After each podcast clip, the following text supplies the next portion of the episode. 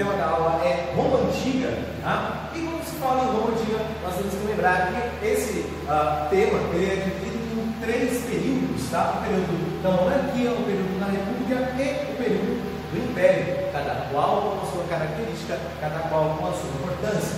Dentro do período monárquico, aquilo que a gente tem que lembrar é justamente a, a, a, a instabilidade política que ocorria entre o rei etrusco no caso aqui, a gente vai elencar Tarquínio o Soberbo. Foi o último rei a ser uh, coroado né, uh, dentro desse período uh, monárquico de, de Roma, até porque ele sofre bastante com a insatisfação dos patrícios, a insatisfação desses grandes proprietários de terra com a questão política. Tanto é que estes aqui promovem então a sua própria revolução, certo? retirando o Tarquínio soberbo do, do, poder e fundando ali a república, fundando ali um governo então de que todos podiam participar. Resta coisa pública, pública de todos. Tá? Porém, pessoal, quando você fala em é, Roma republicana, nós temos que lembrar que esses cargos políticos tanto o cargo dos senadores quanto os cargos dos é, magistrados, e aí eu peço para que você dê uma olhada lá no Plural Maestro, existem outras, ah, outros documentos, outros posts também sobre Roma, que vai trazer para você com mais detalhes esses cargos. Tá? E aí você tem tanto os, os senadores quanto os magistrados sendo da classe patrícia, sendo então dessa classe da elite. Aqui mora um grande problema. Se a república é uma coisa de todos, para todos, por todos, cadê o todos? Você só tem a elite. Então é por isso que há uma série de lutas da classe plebeia, justamente para que eles consigam os seus direitos, para que eles consigam então lutar pela igualdade. Tanto é que, ó, é, dentro dessas lutas plebeias, os uh, plebeus conseguirão um cargo no magistrado, tá? que é justamente o cargo do tribuno da plebe. Um cargo, então, onde você tem representantes dessa classe mais baixa dentro do sistema político. Futuramente, eles ainda vão conseguir colocar um cônsul no poder. Tá? Então, aí você vai ter dois cônsuls, um vindo da classe patrícia e o outro vindo da classe plebeia. Tá?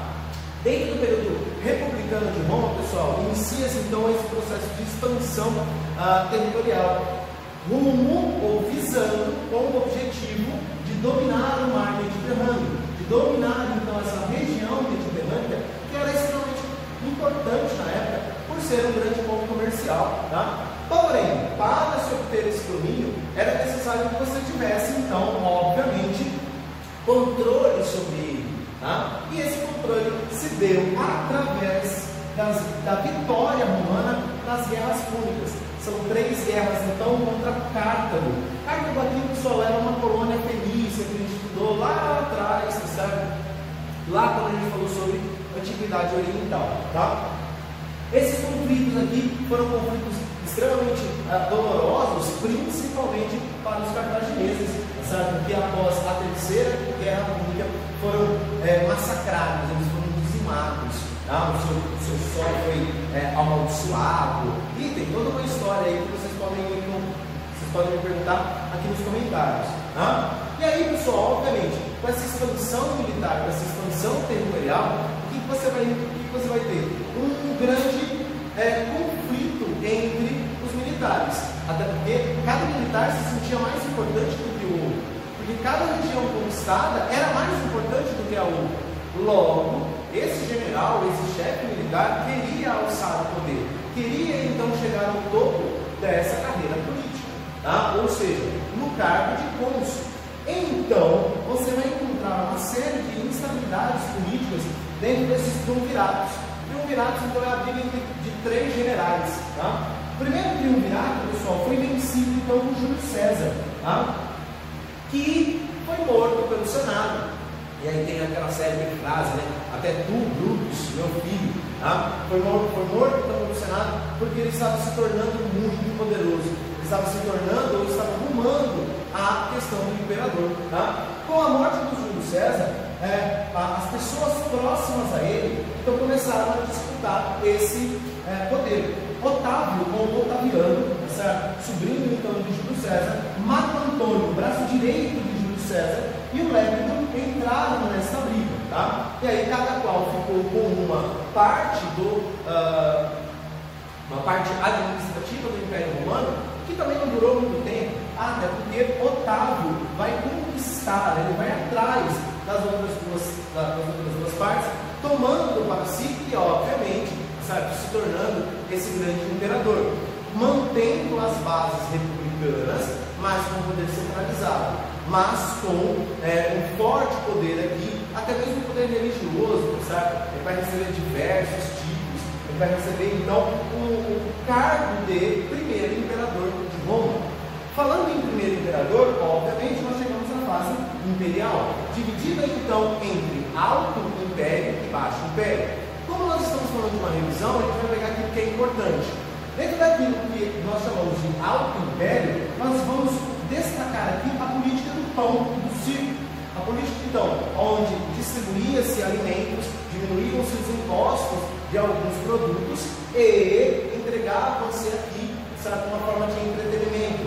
Entregava-se, então, entradas para o Coliseu, por exemplo, para que eles pudessem ver as lutas entre os gladiadores. Tá? Uma outra questão também dentro do Império Romano, do Alto Império Romano, é a paz romana, a paz romana, estabilidade da fronteira. Roma, então, ela para de fazer guerra, tá? ela não amplia mais, ela controla o seu território, ela controla, então, a, a sua população.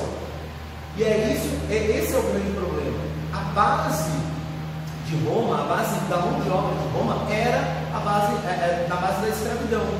Se eu não tenho mais guerra, eu não tenho mais prisioneiro de guerra. Não tenho mais prisioneiro de guerra, não tenho escravo. Gerando então uma série de conflitos, gerando uma série de crises, e aí adentrando nessa aquilo que a gente conhece como Baixo Império, levando então a crise no Império Romano, tá? levando então a queda, primeiramente de Roma, certo? E depois, bem depois, a queda de Constantinopla.